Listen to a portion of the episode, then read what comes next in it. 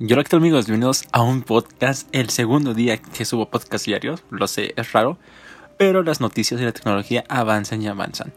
Bueno, recordando el podcast pasado, el episodio pasado, hablamos un poco de la WWDC y que posiblemente iban a presentar un nuevo hardware de una Apple TV. Y pues, casi dicho y hecho. Hace un par de horas acaban de tuitear, obviamente en Twitter, John Prosser Pueden seguirlo como arroba John-Prosser con doble S. Perdón si no lo sé pronunciar bien. Pero, ¿por qué es tan importante esta persona? Esta persona se encarga de ir filtrando poco a poco todas las novedades que Apple va sacando en el año. Pasó con el iPhone SE, pasó con los nuevos MacBook e infinidad de cosas. Pues ahora lo ha tuiteado. Nuevo Apple TV 4K con un chip A12 Bionic con capacidad de 64 GB y 128 GB listo para envío. ¿Qué quiere decir esto? Que Apple ya los tiene, ya los tiene fabricados.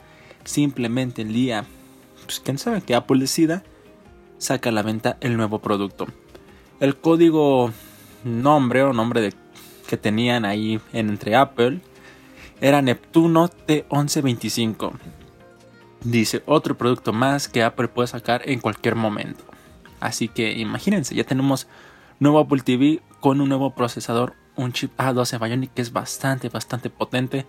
Entonces esa idea de tener un Apple TV como centro de un, una consola de videojuegos no lo veo muy lejos, ¿eh? con ese chip bastante potente para correr varios videojuegos. Bueno, y en otras noticias, al menos aquí en México nos han aprobado una ley en la cual nosotros como mexicanos vamos a pagar el 16% del producto o del servicio que nos van a brindar las plataformas de streaming. Así es, a ver, a ver, a ver. ¿Cómo está la cosa? Pues sí, el gobierno aprobó una ley donde se va a cobrar 16% del IVA, o bueno, de IVA, a los servicios de streaming. Isaac, pero ¿cuáles son los servicios de streaming? Netflix, HBO, este, Crunchyroll, Amazon, o sea, gran variedad. Por el momento se ha manifestado Netflix y PlayStation. Netflix mandó un comunicado a todos sus personajes, a todos usuarios del mundo. Cada vez que abría Netflix aparecía un letrero de que a partir del primero de, junio, no miento, sí, primero de junio, se va a empezar a cobrar tanto por ciento más porque la ley de México se va a cobrar el IVA en todos los planes. PlayStation de igual forma mandó un comunicado, esta vez fue por email, que igual van a cobrar el porcentaje debido del IVA. Y esto me gustó lo que hizo PlayStation porque cito lo siguiente. Los impuestos de venta cobrados por su tarjeta de crédito usando por cada orden están determinados por las regulaciones locales y no por PlayStation Network. Esto quiere decir que, por ejemplo, PlayStation, si sacan un DLC de 5 dólares, en todo el mundo va a costar 5 dólares pero aquí en México puede costar 6 dólares, 5 dólares y medio por el IVA. Entonces no va a subir de precios PlayStation, simplemente a nosotros nos va a costar más caro por el IVA.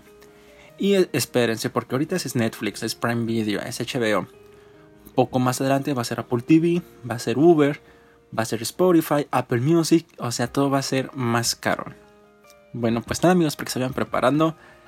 Vaya inicio de año, no hay trabajo, hay enfermedad y nos suben el precio de todas las cosas que usamos.